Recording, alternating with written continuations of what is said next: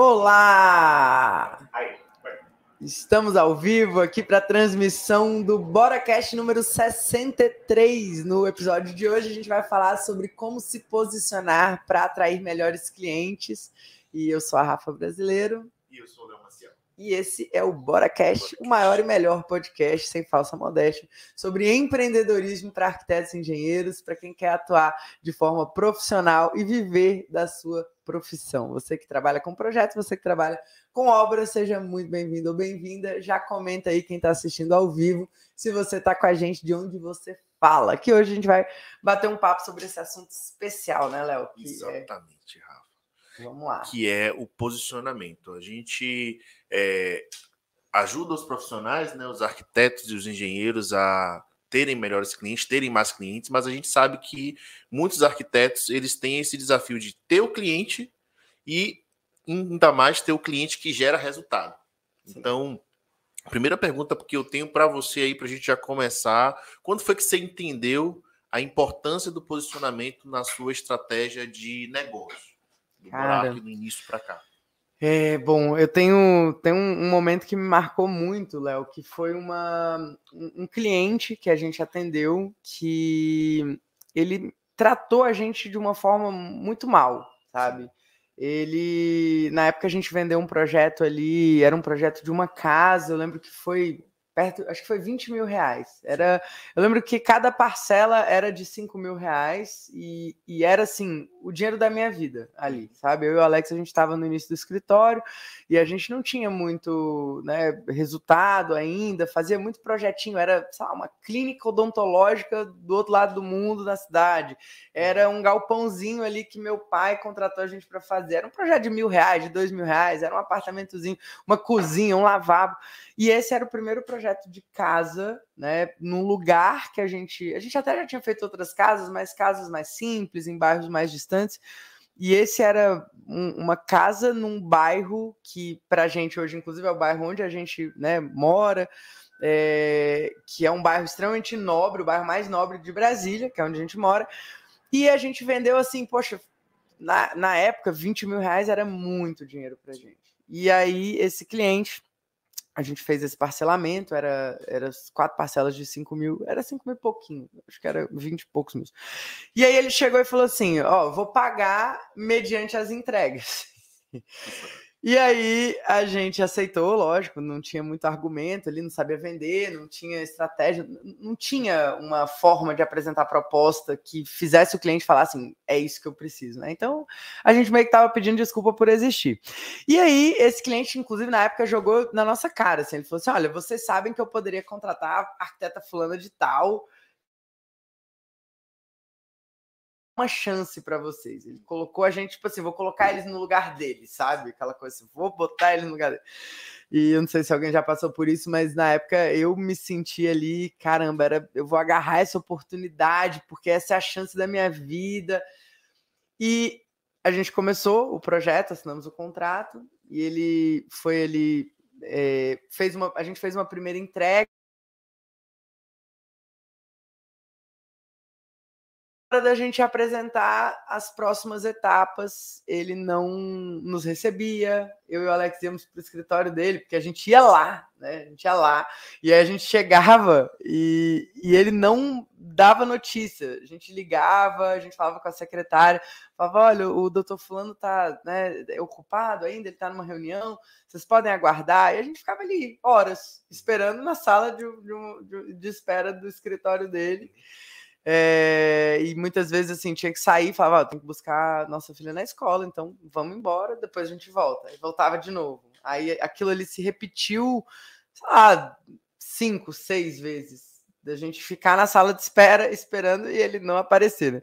E, e aí conseguimos entregar, só que aí o problema foi para pagar. Né? Quando ele foi nos pagar, eu lembro que ele virou e falou assim: Olha, gente, eu não vou conseguir pagar vocês esse mês é, a gente vai ter que, eu vou ter que pagar vocês depois. Eu falei, não, mas é que a gente está precisando. E a gente ia lá para entregar porque a gente realmente precisava do dinheiro, a gente estava contando com aquele dinheiro ali.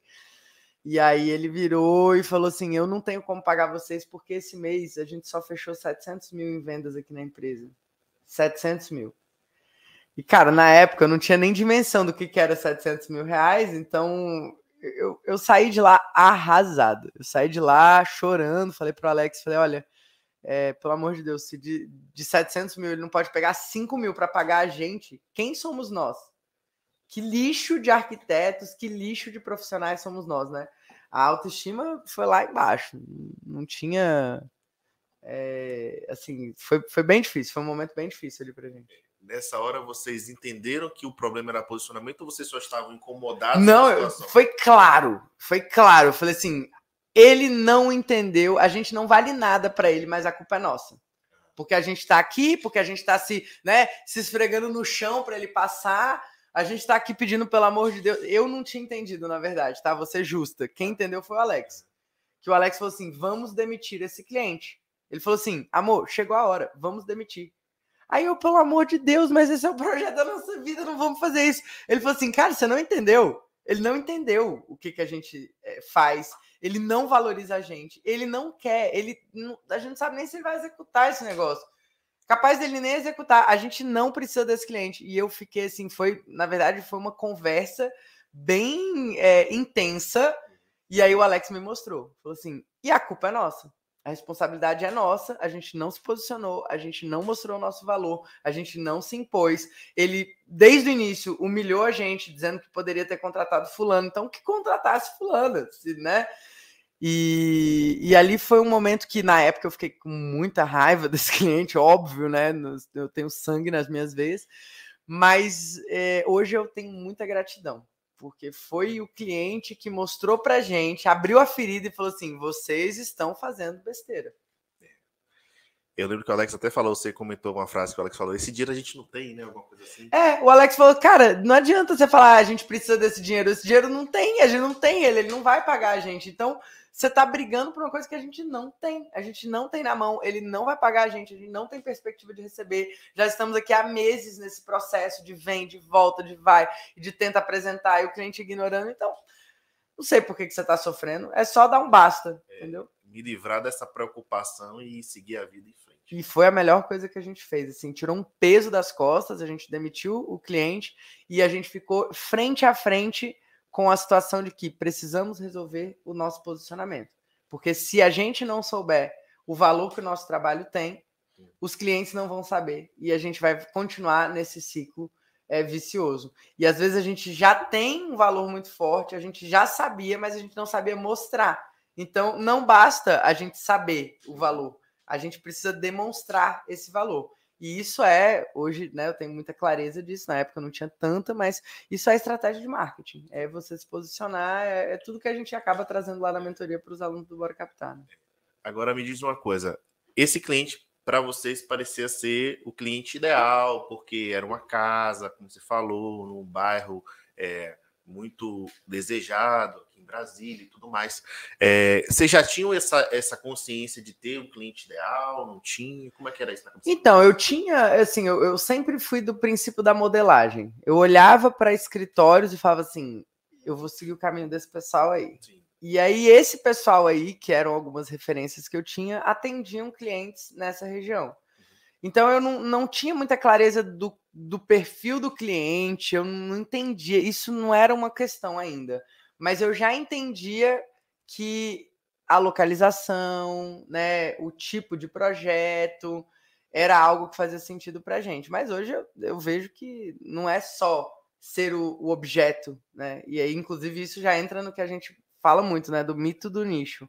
Não adianta eu falar assim, ah, o nicho é bairro tal, é budget de obra tal, porque dentro desse universo tem o cliente babaca, tem o cliente bom, tem o cliente que não é para mim, que às vezes ele, ele, é uma pessoa boa, mas não é um cliente para mim.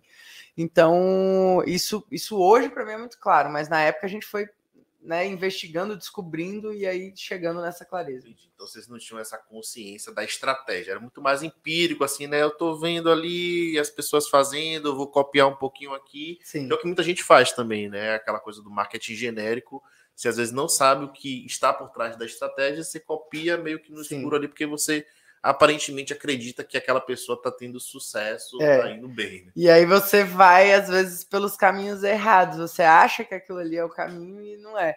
Então, é, hoje, sim, assim, se eu tivesse a clareza que eu tenho hoje de o que, que é um, um, um público ideal, a persona do meu negócio, é, lá atrás eu não tinha nem fechado com esse cliente e tinha gastado a energia fazendo marketing para atrair o cliente certo. certo. E qual foram os primeiros passos que vocês deram e quando vocês se deram conta que esse cliente não era ideal e que vocês precisavam mexer na casa de vocês para começar a reverter esse jogo de problema financeiro, de atração de clientes e tudo mais? Então, Léo, é, eu ainda não. A gente assim tinha já um certo entendimento, já estava começando a estudar sobre marketing, sabe?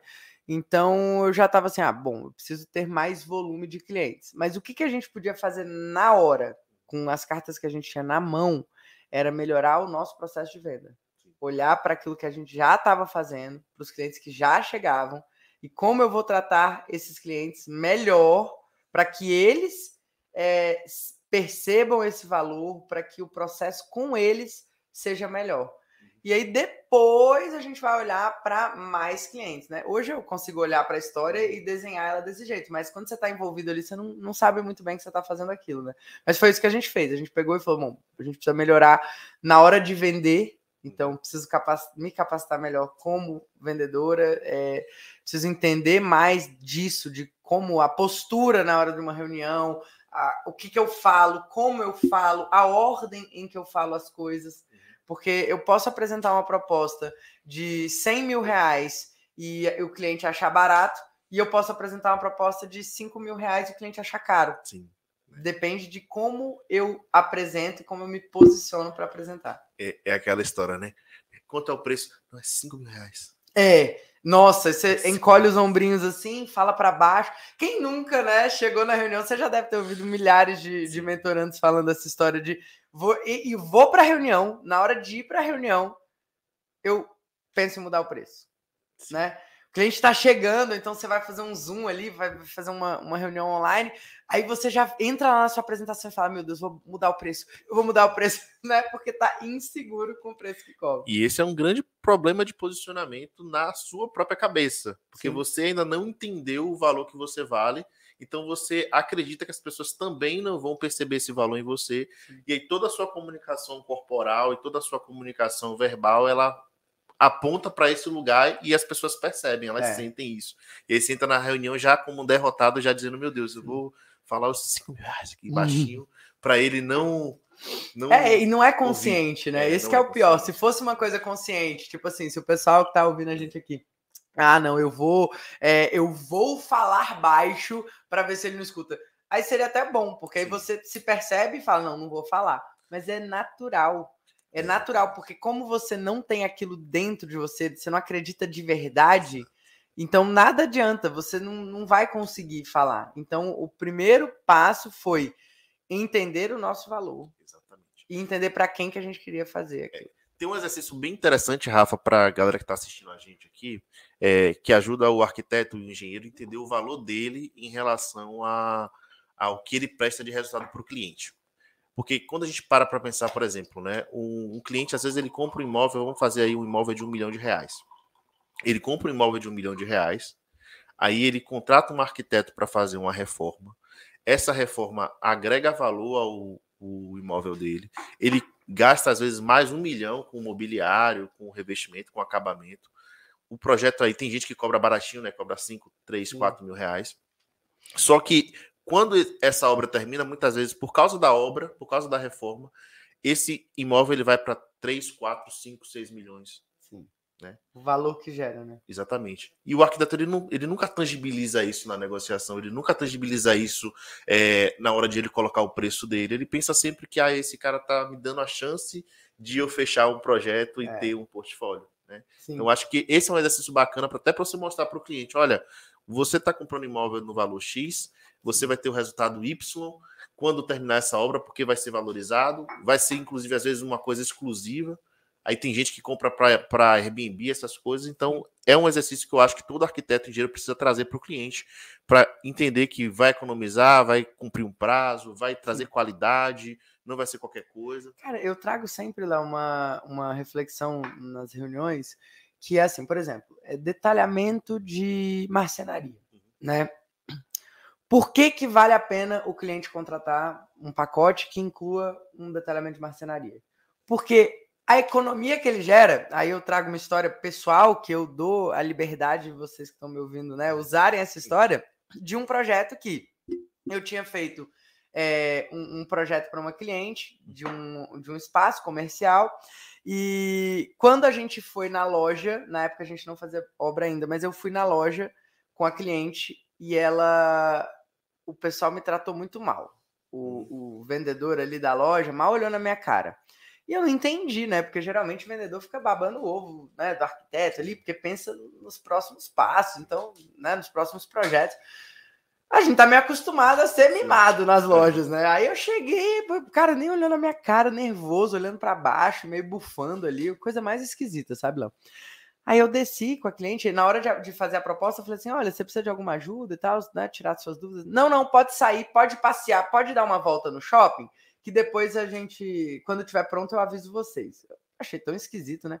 Aí a gente desceu, foi tomar um café, aí conversando com a cliente, ela, eu falei assim, nossa, é, assim, eu sei que você gosta dessa loja, porque foi a cliente que, que, uhum. que trouxe a gente lá. É, mas assim, o atendimento eu achei meio ruim. Ela, não, Rafa, deixa eu te explicar o que, que aconteceu. Eu vim aqui antes, eu vim aqui antes de ter um projeto. E fiz um projeto com eles. E aí, de marcenaria, estava custando 150 mil reais. E com o seu projeto, eles a gente baixou para 50 mil reais. Então, a diferença de ter feito o projeto comigo, ou de ter. E na época eu cobrei 10 mil para fazer esse projeto. Então foram 10 mil reais que geraram 100 mil reais de economia. Essa é uma história que eu uso até hoje uhum. para mostrar para os meus clientes, quando eles têm dúvidas se vale ou não vale a pena um pacote que inclua um, é, alguns detalhamentos. Isso serve para iluminação, isso serve para paginação de piso, isso serve para é, detalhamento de marcenaria e uma série de outras coisas que geram economias. Por quê? Porque o profissional ele vai no cerne da coisa. Só que se você não reflete sobre isso, se você não tem uma história para contar, o cliente não vai entender o seu valor. E aí ele vai pagar com a sensação de que ele está pagando caro. Uhum. E essa é a pior coisa que você, como profissional, pode fazer é fechar um contrato com o cliente achando que está pagando caro.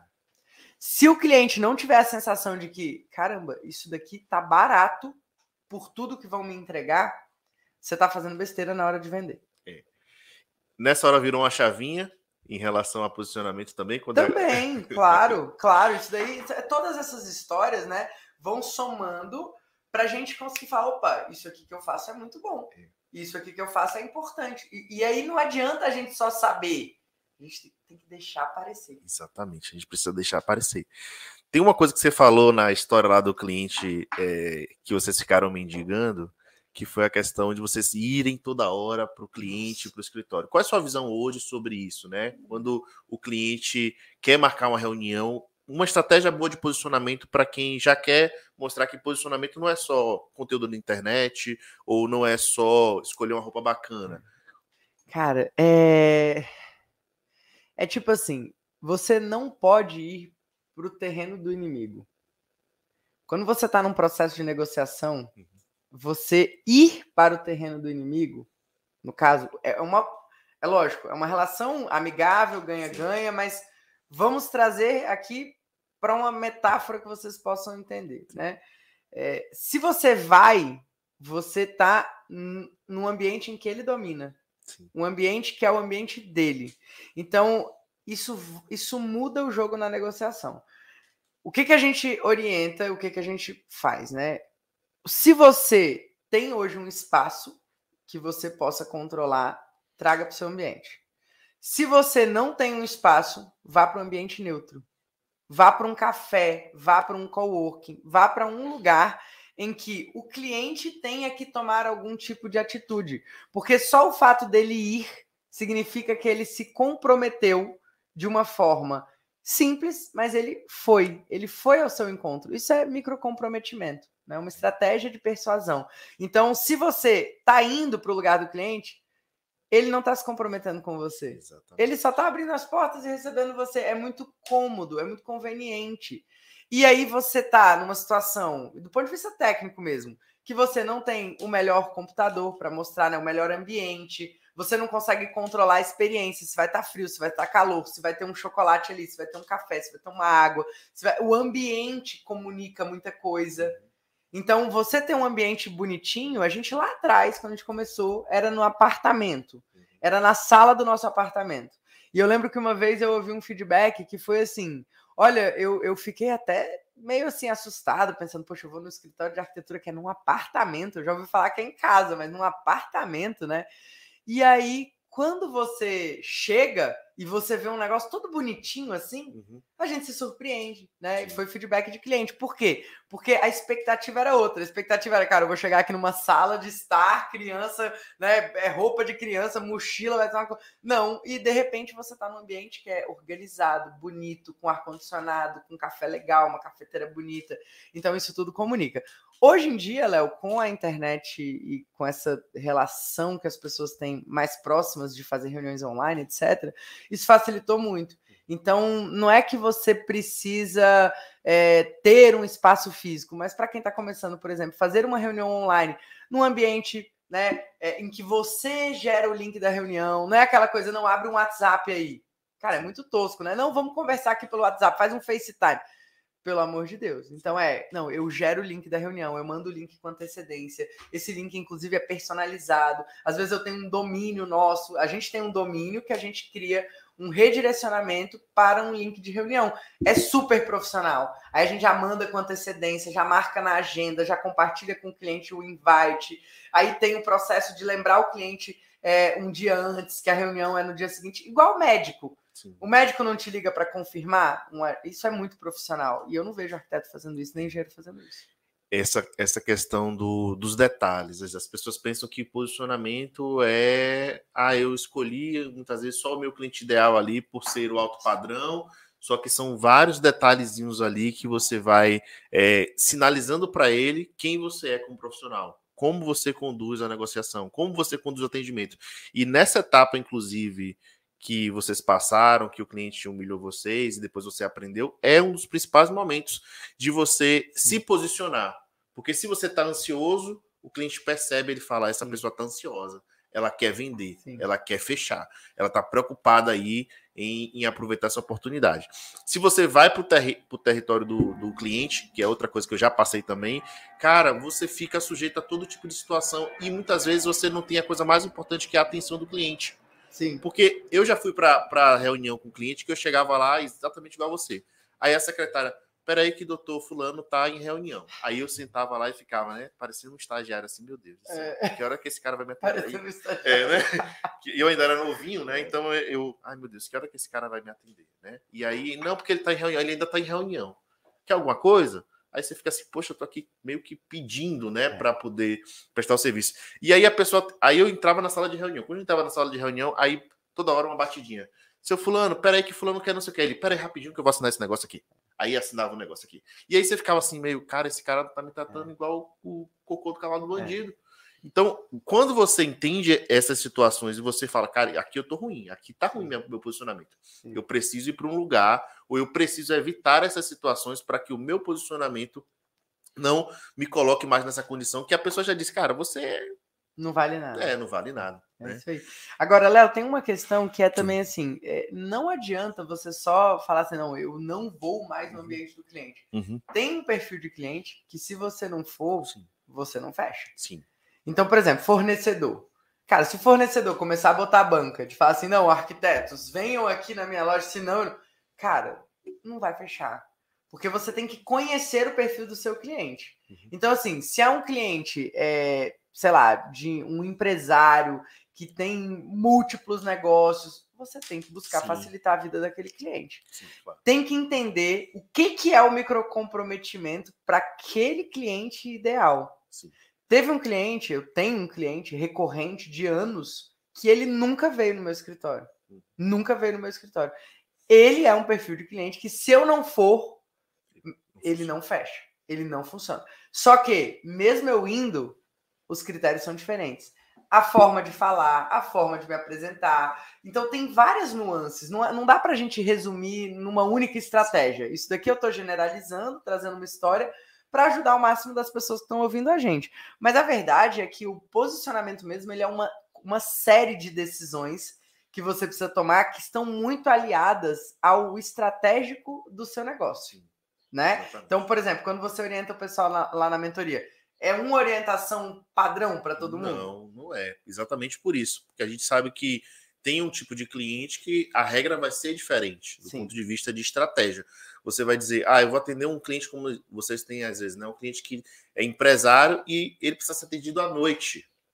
Não é porque você vai atender ele fora do horário comercial que você está mudando seu posicionamento. Muitas vezes você está até reforçando um posicionamento de exclusividade, de cuidado, de atenção para esse cliente. Só que você precisa aprender a usar isso a seu favor não com o ombro abaixado, se humilhando, tipo, por favor, me atenda agora de noite. Tipo, olha, eu consigo te atender agora de noite.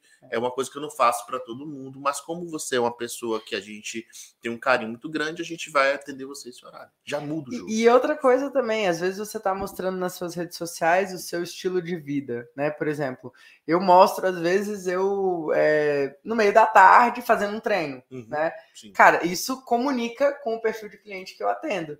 E aí tá tudo bem eu fazer uma reunião à noite. à noite. Só que tudo comunica. E aí eu vejo, aí trazendo mais para as redes sociais, Sim. né? O pessoal fica muito na dúvida do que mostrar de vida pessoal, de vida profissional. Qual é, é, é a dose de exposição que precisa ter?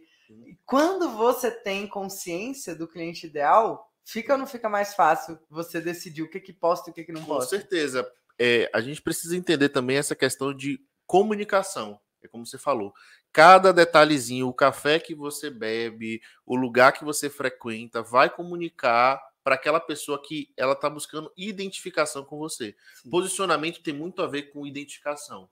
É só a gente olhar para nossas roupas, os objetos que a gente está usando, o telefone que a gente compra, a marca, o carro que a gente tem. A gente só compra de marcas que a gente se identifica. E aquelas marcas que a gente olha e fala assim: hum, essa marca aí, às vezes é uma marca de de um tipo de gente que eu não quero me associar, por Sim. exemplo.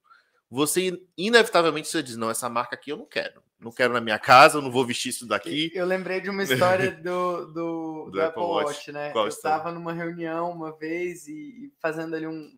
dando uma, um conselho de, de um negócio, né, para uma pessoa. Não posso abrir muito aqui os bastidores, mas eu lembro que é, quando eu saí da reunião, a pessoa me perguntou: e aí, o que, que, você achou? Era para eu avaliar uma possibilidade de sociedade ali Sim. entre duas pessoas, né? E aí, cara, naturalmente me veio na cabeça assim: eu falei, cara, eu gostei da pessoa. Gostei da pessoa. Aí eu fiquei tentando pensar por que, que eu gostei. A pessoa estava usando um relógio igual ao meu. A pessoa estava usando um computador igual ao meu. A pessoa estava falando dos lugares que eu frequento naturalmente eu confiei mais naquela pessoa. Depois eu fiquei refletindo sobre isso, porque eu falei, cara, de supetão eu falei, gostei, gostei do fulano, mas eu não tinha tantos elementos para gostar assim, sabe? E como eu já estava estudando muito de marketing, de rapó, de posicionamento, eu comecei a refletir, falei, opa, peguei aqui o gancho, eu gostei do fulano porque ele estava usando elementos parecidos com os que eu uso o mesmo computador, o mesmo relógio, as mesmas viagens, os mesmos restaurantes. E foi, foi uma conversa rápida. Mas ele comentou assim: não, eu acabei de voltar de viagem de tal lugar, e aí eu tinha ido nesse mesmo lugar. Aí beleza, né? Aí você vai. São pequenas doses que você vai falando: opa, essa pessoa se parece comigo, essa pessoa se parece comigo. E o universo é coerente. A gente tende a se identificar mais com pessoas parecidas do que a gente. Não adianta, não me venha com essa conversinha de que os opostos se atraem. Não é assim que funciona. É, são signos. Então, ele, é, as marcas elas são é, signos que é, eles conseguem sintetizar pequenas informações. Então, a pessoa chegou aqui e fez um scan em você, viu as joias, viu o relógio, aí viu o texto aí no braço, já, já tem um ponto de conexão. Ela fala, pô, a Rafa, ela tem, ela é uma pessoa que tem um valor aí forte que está marcado na, na, imagem dela. Sim. E aí, se eu me conecto com esse assunto, a gente já tem uma identificação instantânea. É isso que as pessoas muitas vezes não entendem.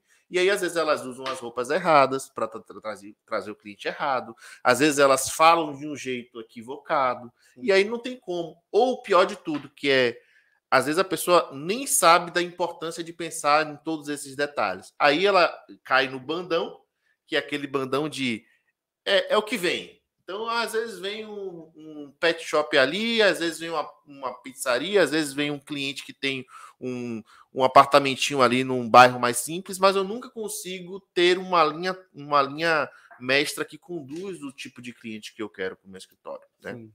Outra coisa que eu acho que é importante a gente falar, Rafa, é sobre valores. Né? Você e o Alex são pessoas que é, têm valores muito claros. Quando foi que vocês entenderam que os valores eles faziam parte da estratégia de posicionamento de vocês? Estudando, né? Hum. A gente buscou muito capacitação na uhum. parte de marketing. Eu já fiz assim, esses dias eu fui fazer uma lista Sim. de quais foram os mentores de marketing que eu já estudei. E assim, de verdade, eu não consigo pensar em um dos maiores que eu não tenha feito um curso, sabe?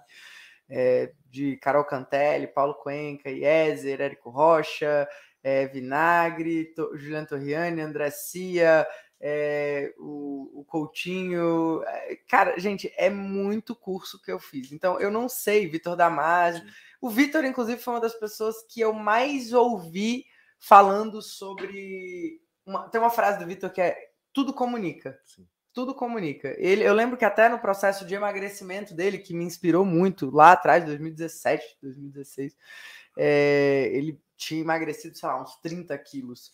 E eu lembro que ele falou assim: quem é que confia mais em mim agora, porque eu tô magro, do que antes que eu tava gordo? Sim. Cara, e para as pessoas politicamente corretas é, é, difícil falar isso, né? É difícil, é meio perigoso até. A gente tem que tomar cuidado para falar uma coisa dessa. Só que foi ele que disse, não fui eu. Então eu só tô parafraseando, tá, gente? Perdoe aí. Eu, é, ele falou e eu falei assim, cara, verdade. Porque uma pessoa que fala sobre é, desenvolvimento, ele é um mentor de marketing, então ele fala sobre sucesso, sobre prosperidade, e a pessoa não está bem sucedida no físico, tem alguma coisa de errado. O nosso cérebro, por mais que a gente tente é, olhar com os olhos mais amorosos, né, um olhar mais. A gente truca.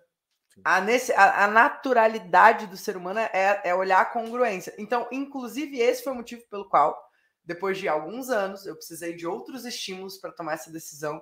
Eu passei a me arrumar melhor. É, porque eu olhei e falei assim: se eu não eu perco a confiança em alguém quando ela não está no, né, numa questão física bem organizada, a ordem, né? Ela é muito importante. É, a gente é físico, a gente é espiritual e a gente é, é, é físico, psicológico e espiritual. Nós somos essa, esse tripé. Se uma dessas coisas tá mais ou menos, parece que abala o todo, né? Sim. Então, quando eu ouvi isso do Vitor, eu, eu comecei a perceber que tudo comunica, então eu precisava cuidar dos detalhes. E a gente, como arquiteto, é muito detalhista, né? Eu, pelo menos, assim, sou a louca do detalhezinho. Tem um negócio, inclusive, tem um desalinhamento aqui no meu estúdio que, meu Deus do céu, quando eu vejo ele, eu fico doida. É falando aqui, minha cabeça vai indo pra lá, assim, pra eu ver o um negócio, depois eu, eu, mostro nos stories, quem sabe. Não sei se eu vou expor a minha fragilidade. Sigam o Borac. É, enfim, é, tem que fazer um merchan, né? Não adianta, tô aqui fazendo um podcast, não vou puxar a sardinha pro meu lado. Mas, brincadeiras à parte, isso daí é, é o cerne do posicionamento, na minha visão hoje. Então não é que eu estudei, não foi uma coisa, não foi uma virada de chave, foi uma série de informações. Uhum. Por exemplo, teve um curso do Paulo Cuenca que eu fiz, que não é nem dos cursos famosos, não, mas é um curso mais de bastidores. A gente acaba, né, a gente se conhece e tal, e eu precisava de uma informação. Uhum. E aí a Dani falou: Rafa, o Paulo tem um curso disso aí, que era um curso que nem estava à venda. Aí eu fiz o curso dele, incrível, inclusive. E aí ele fala, por exemplo, quando você vai fazer uma comunicação com, com alguém, com uma empresa, uhum. Se possível, use elementos na sua roupa da marca daquela pessoa. Sim. Então, por exemplo, se você vai fazer isso, eu já tinha, eu já fazia isso meio que intuitivamente. Quando a gente ia apresentar uma proposta de projeto para uma, para uma empresa, a primeira tela do meu slide não era a marca do Bora, era a marca da empresa. Isso muda o jogo. Só isso daqui eu já, a gente já podia terminar o podcast, falar dica pedrada. Valeu, galera. valeu, porque isso é muito poderoso. Então, respondendo a sua pergunta, estou tentando ser mais Sim. objetiva. é, foram uma série de informações uhum. que me, me fizeram e fizeram o Alex entender o que, que era o posicionamento, essa, essa conjuntura dos detalhes conectados que comunicam algo. O que, que é esse algo? É que nós somos a pessoa certa para realizar aquele sonho do cliente. E pra galera que tá ainda assim, né, perdida, meu Deus, mas o que é esse tal desse posicionamento que o Léo e a Rafa estão falando aí o tempo inteiro? Posicionamento é basicamente o lugar que você ocupa na mente do cliente. É, o seu cliente, ele, ele vai sempre te comparar com alguém ou com alguma coisa que ele conhece ou não. Então, quando você entende isso, você fala, eu preciso ocupar esse lugar, que muitas vezes pode ser o top of mind, que é o primeiro lugar na cabeça do cliente, ou um daqueles que já existe no mercado que ele pode considerar como opção.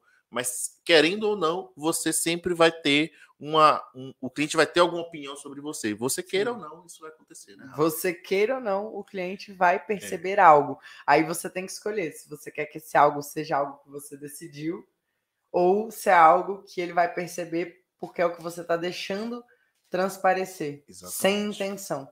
Então a gente precisa. É, ó, o marketing ele é sobre intenção. Sim. Qual é a intenção que eu quero? O que, que eu quero mostrar? Qual o sentimento que eu quero causar? Quais são os clientes que eu quero atrair? Se você não tem essa clareza, o esforço ele é jogado no lixo. Uhum. Então, aí já trazendo para marketing, que eu, eu vejo muita gente, Léo, perdendo tempo fazendo conteúdo, perdendo tempo, literalmente. Porque não existe isso de, ah, não, mas pelo menos eu estou envolvendo. Não, você está perdendo tempo. Está fazendo conteúdo errado, está perdendo tempo. Às vezes você está fazendo um desfavor, porque você está atraindo o cliente errado. E aí você está perdendo seu tempo, tendo que marcar reunião, tendo que apresentar proposta, ou mandando proposta primeiro, fazendo tudo errado. Sim. E aí eu vejo gente pensando em desistir da profissão porque simplesmente não entendeu que precisa investir para aprender, porque isso mudou o jogo para mim. Sim. Investir em conhecimento de marketing investir em conhecimento de marketing. Isso muda o jogo. Vendas é o oxigênio de uma empresa e o marketing é o coração que vai fazer o sangue pulsar nas veias dessa empresa e fazer o cliente chegar. Sim. Simples assim. Você comentou exatamente isso, né? Quando eu perguntei qual foi o primeiro passo que vocês deram quando vocês entenderam que estava trazendo um cliente ruim. E você falou, a gente foi melhorar nosso processo de venda. Sim. Porque enquanto a gente estava é, eh, vendendo errado, se posicionando errado, a gente perdia a oportunidade e fechava com cliente ruim. Sim. No momento que vocês começaram a estudar e entender o, o que estava por trás, a gente é um universo de coisas. Eu acho que uma, um, acho que uma das coisas que mais atrapalha é, é, essa arrogância de achar que já sabe, né? Ah, eu já sei, não, isso aí eu já sei, eu já vi alguém falando ali, já peguei a dica aqui no Instagram e já vou seguir minha vida. E existe uma profundidade maior em detalhes, em estratégias, em técnicas que fazem você dominar todo esse processo de se posicionar, né? Sim. Uma coisa que eu queria falar com você, você falou até recentemente numa live, foi sobre essa mudança, deu uma pitadinha aí, foi sobre essa mudança de. É, de postura em relação à sua aparência, né? Você era uma pessoa Sim. mais underground ali e tal, né? Gostei. Uma pessoa mais bicho grilo, é, uma pessoa mais, mais tosca, né?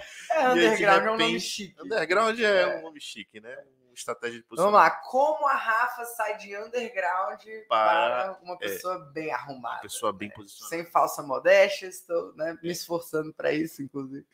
É, gente, é, foi um, um, processo. Como eu falei, o Léo é, trouxe né, o, o, início ali da, da história e o Vitor Damasio falou isso, tudo comunica.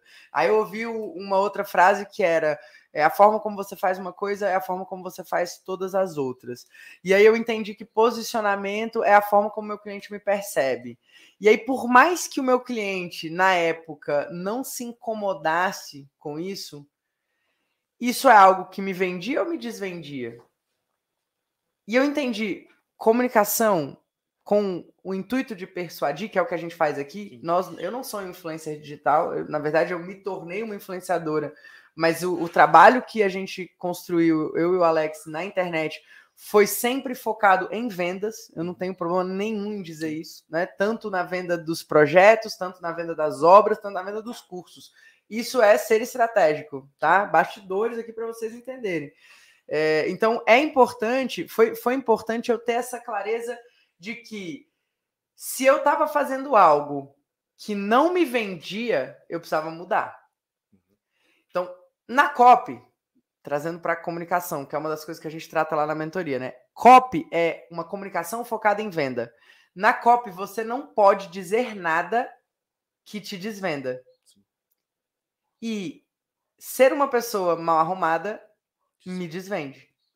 Porque não é dito, mas é percebido. E 97% da comunicação é não verbal, Alex brasileiro. Segundo ele, tem uma pesquisa disso aí, e, eu, e, e tem mesmo, acho que é do livro é, é, Como Convencer Alguém em 90 Segundos. Né? 97% da comunicação é a percepção que a pessoa tem, não o que você fala. É, tom de voz, é comunicação é, corporal. É, postura, postura. É, gestos, roupa, aparência. Então, isso é o que chega primeiro. Não adianta. Você pode falar o que for, mas o que a pessoa está vendo. Então, eu não estava passando uma imagem coerente com o perfil de cliente que eu queria atender. Uhum.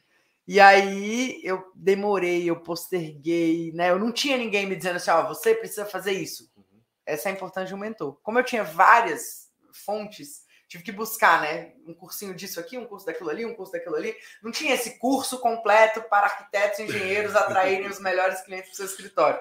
Teria sido maravilhoso, teria facilitado muito a minha vida e a gente já teria, já, na verdade, agora eu estaria em Maldivas. Mas, teria enfim, dado um salto, né? Teria dado um salto.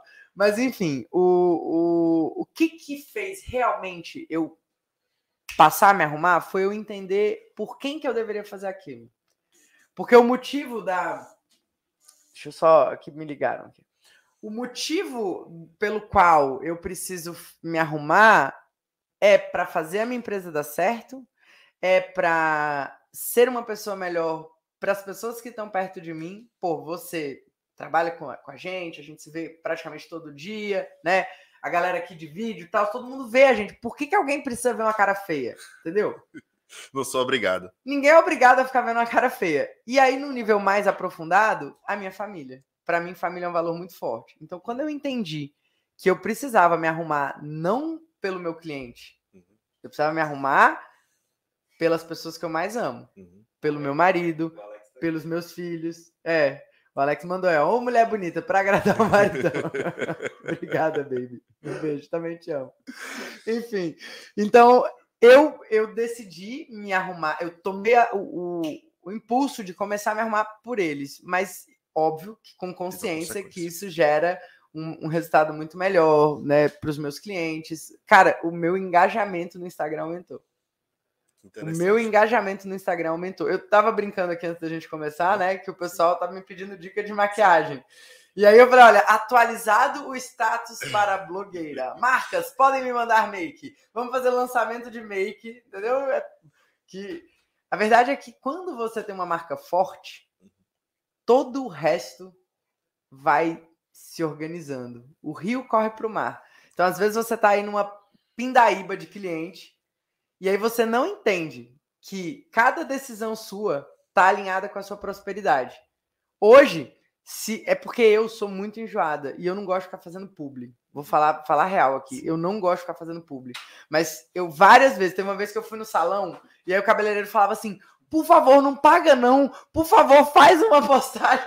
Não, não paga, não aceita dela. E eu falei assim: "Eu vou pagar, eu quero pagar" porque eu não quero, eu não queria naquele momento ter que lidar com a responsabilidade Sim. de ter que fazer algum tipo de coisa. Então eu preferi pagar. Mas isso está acontecendo cada vez mais. Então a verdade é que a prosperidade ela é um tsunami. Quando você cuida de todos os detalhes, a prosperidade ela vem no nível estratosférico. E às vezes as pessoas pensam, ah, só porque a Rafa tem 80 mil seguidores. Não! Às vezes tem aluna nossa da mentoria que tem ali mil e poucos seguidores, mas ela já se tornou, porque ela é líder, porque ela tem um posicionamento forte, ela se torna é, reconhecida e ela começa a ser chamada para eventos, ela começa a receber né, presentes, ela começa a receber, ela começa a ser vista como outra coisa. Ah, mas o mundo não é justo. Ah, não, o mundo não é justo. não é justo. É, e essa é o arroba de milhões, né? Que você está falando aí, aquela coisa de as pessoas, na verdade, é, entra no, no, no espectro da referência. Quando você se arruma, você influencia na sua casa, porque aí seus filhos olham e falam, nossa, como minha mãe é arrumada, né? Eu vou crescer e vou começar a copiar o padrão da minha mãe e do meu pai, porque eles são pessoas que estão ali prontas para o um dia. Sim. Não é aquela coisa de puxa. Vide Alex indo malhar com blusa da reserva. Esses dias eu falei, pelo amor de Deus, né? Pelo amor de Deus, nem tanto, nem tanto. Mas enfim. Continue. Mas é, o Alex, por exemplo, ele é um cara que se, ele acorda de manhã, já fiquei algumas vezes aqui na casa de vocês. É, acorda de manhã, ela que está de calça. Você fala, calça, bota, não calça, existe. bota, Você não vê o Alex de bermuda. É, tipo só, assim, só malhando. Não importa se ele vai sair ou não, ele tá pronto para trabalhar, ele tá pronto para agir, para atuar. Você também, de uns tempos para cá, tipo, tô pronta, não, não importa se eu vou ter uma reunião ou não, se eu vou ficar no escritório ou não, eu estou pronta para o dia. Sim. E tem gente que faz o contrário, né, Rafa? Tem gente que está aí reclamando hoje em dia, que está dizendo, ai, mas o cliente não me quer, ai, mas eu não tenho, não tenho o negócio que eu gostaria, eu ainda sou home office. E aí a pessoa acorda de manhã, não lava nem o rosto, é. senta na frente do computador, de pijama e é. Senta no sofá, né? É, e... Bota no sofá. aí, é, aí, essa é pessoa ter é, estado de espírito para conseguir se comunicar, ela não vai. Porque, inclusive, tem até uma palestra que fala sobre isso, né? O seu corpo, se você quiser mudar o seu estado mental, você precisa mudar o seu, a sua fisiologia. Toda vez que você, Por isso que tem aquela história da é, posição da Mulher Maravilha, né? Porque Sim. quando você às vezes está para baixo, está depressivo, está desanimado, muda sua, sua, sua fisiologia, toma um banho, faz a posição da Mulher Maravilha, levanta o peito, respira fundo, você vai ver que você vai mudar seu estado de espírito. Agora, se você for aquela pessoa que acordou de manhã, tá de pijama, na frente do computador, dando zoom in, zoom out no computador, no programa que você faz aí de projeto, cara, você não vai querer aparecer nos stories, você não vai querer produzir conteúdo, você não vai querer falar com o cliente. Muitas vezes vai até surgir uma oportunidade para você e você não vai estar tá pronto. Porque você não está preparado, você vai dizer, opa, peraí que agora eu tenho que me arrumar. Aí faz o quê? Bota só a roupa de cima, liga a câmera. William Bonner. é, bota a roupa de cima, liga a câmera e começa a falar. E aí a gente volta naquilo da pessoa perceber o seu valor. Quando você tá no modo William Bonner, uhum. né? Pijama e blusa, nem você está acreditando que você é uma pessoa que merece ser confiada, né? Uma pessoa que merece a confiança do cliente. É. Porque você já está truca, você já tá fazendo um truquezinho ali. É. Então, a confiança, gente, ela, ela é de uma coisa muito verdadeira. Muito verdadeira. Eu estava vindo aqui gravar o podcast e aí eu estava super atrasada, né? Porque, uhum. enfim, ontem a gente teve aula até tarde e, e foi uma correria e uhum. tal. E aí hoje de manhã tinha que levar a criança para a escola, não sei o quê. O meu despertador não tocou, eu ia acordar uma hora antes. E aí eu não acordei. O Alex disse que o despertador tocou. Eu não ouvi, né?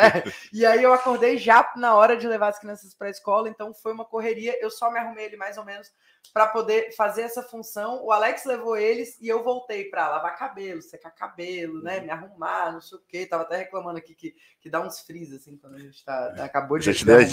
Mas enfim. E aí eu é, pensei em vir de chinelo. Por um momento eu pensei em vir de chinelo. Eu pensei, ninguém vai ver, vai estar embaixo da mesa, sabe? Eu tô aqui, ninguém tá vendo nem minha calça. Ninguém tá vendo a calça que eu tô usando, Sim. entendeu? Por que, que eu não podia vir de chinelo? E eu tava com pressa, chinelo é mais rápido, já tava ali do lado da minha cama, não sei o quê. Cara, eu lembrei de tudo isso. E aí eu falei assim, eu vou falar de posicionamento. Quem sou eu para falar de posicionamento se eu for de chinelo? É. Quem sou eu para falar sobre algo se eu não vivo aquilo que eu, que eu faço. Então, antes da gente falar, a gente precisa ser. Exatamente. E aí eu fui lá e botei meu tênis bonitinho, arrumei meu tênis, me arrumei direito, fui, passei, peguei meu relógio e vim. Por quê? Porque tudo comunica. Mesmo aquilo que os olhos não estão vendo, comunica algo. É. Isso é muito poderoso. E por isso que muitas pessoas reclamam de ah, mas eu não tenho o cliente ideal, ah, mas as oportunidades não aparecem para mim, eu preciso ficar pegando um monte de coisa que eu não quero, porque é exatamente o que você falou. Você, por ser uma pessoa que cuida do seu posicionamento, você passa a fazer coisas independente de as pessoas estarem te olhando ou não. É então, você se torna alguma coisa quando você faz, mesmo que ninguém esteja presente, não é aquela coisa de, ah, eu preciso fazer porque as pessoas vão me ver, porque as pessoas vão pensar. Não, eu vou fazer porque esse é o meu modus operandi. É. Entendeu? Você tem, por exemplo, vou trazer aqui para outras situações da vida. Você tem a sua história ali que vocês compartilham nos stories todo dia, sua água com sal. Sim. Sua água com sal não é uma coisa que você, ah, eu virei blogueirinha, tenho que mostrar o meu shot ou mostrar minha água com sal todo dia. É o contrário. É, você começou a beber água com sal e de repente você falou, eu posso influenciar outras pessoas a fazer isso também na vida delas. Sim. E mesmo que você não tenha feito o seu story lá mostrando, você fez isso quando Sim. você acordou. Então é, você é, você faz, e aí o que é que acontece? Você tem. Você começa, as coisas começam a surgir, surge oportunidade, surge cliente, surge prosperidade, porque naturalmente você se posicionou para essa oportunidade na sua vida, que é, é o que as pessoas não entendem, né, Rafa? E, e, esse é o tipo de coisa que quando você é, trabalha com projetos ou obras uhum. e usa a estratégia de produção de conteúdo hidrelétrica que a gente ensina para a galera uhum. da mentoria Bora Captar, Sim. né? Vou, eu tô hoje tô intencional aqui, Sim. vou mostrar para a galera o quanto que faz sentido ali na mentoria Bora Captar. Uhum. Cara, você é, toma essas é, fazer conteúdo se torna muito mais fácil porque é o que você já faz. Exato. Então, assim, quem faz projeto, quem faz obra, tem um material enorme na mão para se posicionar. Antes de começar a pensar na água com sal, na maquiagem, não sei o quê, você já tem assim uma tanto material para você poder mostrar e se posicionar através daquilo que você já faz. Tira um peso nas costas, aquele peso de ah, eu tenho que criar conteúdo. Não, eu preciso documentar aquilo que eu já faço. E aí se torna muito fácil conseguir esse lugar na cabeça do cliente. É. E falando dessa coisa desse lugar na cabeça do cliente, por exemplo, essa questão dos valores. 98% dos clientes vai te contratar por causa dos valores que estão alinhados com você e com ele. E aí a gente tem profissionais, por exemplo, que eles é, são muito cuidadosos com os clientes. Essa semana eu estava até atendendo uns alunos na mentoria e, tipo, super cuidadosos. A gente, eu fiz uma avaliação final dos alunos, né, da turma uhum. antiga. E aí o vídeo era elas pregando os quadros na parede, na maior animação, na maior felicidade. Tipo, todos os conteúdos delas que elas passaram a fazer é, depois da mentoria comunicava cuidado, comunicava olha como a gente cuida do cliente, olha como o nosso cliente é bem cuidado, olha como nós, nós temos carinho por esse cliente que, que contrata a gente. E aí eu cheguei para elas e falei, cara, o posicionamento de vocês é cuidado. O cliente de vocês, ele contrata vocês porque vocês têm esse cuidado de ir na loja, de ir na, na casa dele, de conferir detalhe por detalhe. Então, isso que você falou de intenção, muitas vezes as pessoas perdem essa visão e aí a pessoa está preocupada de, mas qual vai ser o post que eu vou fazer? Aí a pessoa faz um post totalmente desconectado, sei lá, três dicas de alguma coisa, sendo que muitas vezes uma foto dela arrumando uma prateleira faz muito mais resultado, gera muito mais impacto do que um vídeo com três dicas de alguma coisa. Incrível. É né? isso aí. É é, isso aí. Então as pessoas e precisam entender isso, né? Tem que entender. E aqui para a gente né, trazer as coisas é, à tona, esse podcast ele é um oferecimento do Bora Play. Mas nesse momento, né, como a empresa é minha, e aí eu falo sobre o que eu quiser. nesse momento a gente está com as matrículas da mentoria Bora Captar abertas. Eu vi gente perguntando aí até quando pode se matricular na mentoria, né? Acho que foi. É, quem foi a pessoa? Eu li aí para cima. Mas enfim. É, as inscrições vão se encerrar na segunda-feira. Então, se você está na dúvida se vale a pena entrar ou não entrar na mentoria, ou se você está ouvindo ou assistindo esse podcast, em outro momento, a gente tem uma mentoria focada em marketing, em captação de clientes para arquitetos, engenheiros, donos de escritórios, donos de construtoras, profissionais que atuam no segmento.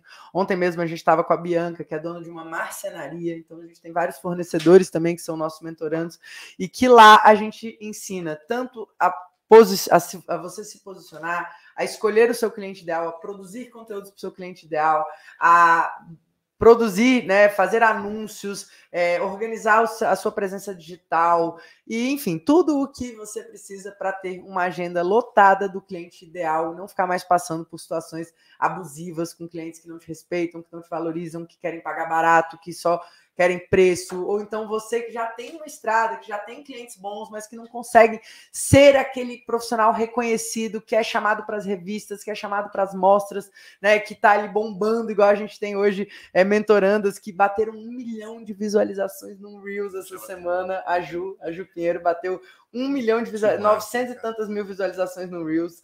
Assim, é, é o tipo de coisa que para quem está começando, para quem já tem um trabalho, o marketing ele é um holofote que você vai colocar no seu trabalho. E se você fizer isso do jeito certo, você economiza tempo, economiza dinheiro, ganha muito dinheiro.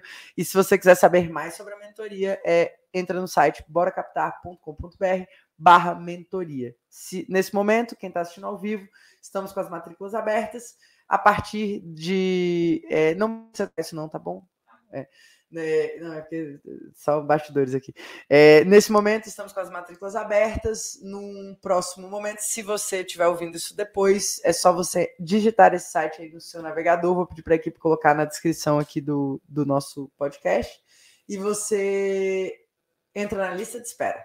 Tá? A lista de espera, a gente abre média três turmas ali é, duas a três turmas no ano. Então, se você não tiver a sorte de entrar nessa turma e já fazer o seu marketing de forma profissional, fica o convite aí para a próxima. Lembrando que é uma metodologia focada na aplicação prática, né, Rafa? A gente não vem trazer para vocês aqui teorias e mais teorias para você ficar estudando estratégias de marketing que não vão ser aplicadas. É muito foco na prática, é pegar o conhecimento rápido, implementar e colher o resultado logo, porque a gente sabe que arquiteto e engenheiro não tem tempo para perder. É isso aí.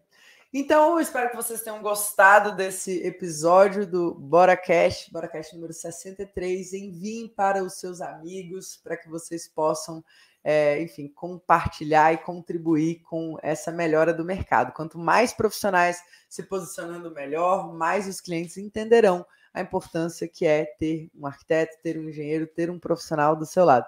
E se você gostou desse podcast, comenta aí agora o que, que foi a dica pedrada que você pegou, que você vai usar. E para a galera que está ao vivo com a gente no Instagram, a gente vai seguir aqui respondendo dúvidas sobre a mentoria Bora Captar. Então é isso aí. Um grande abraço para vocês do YouTube. Até mais. E pessoal aqui do Insta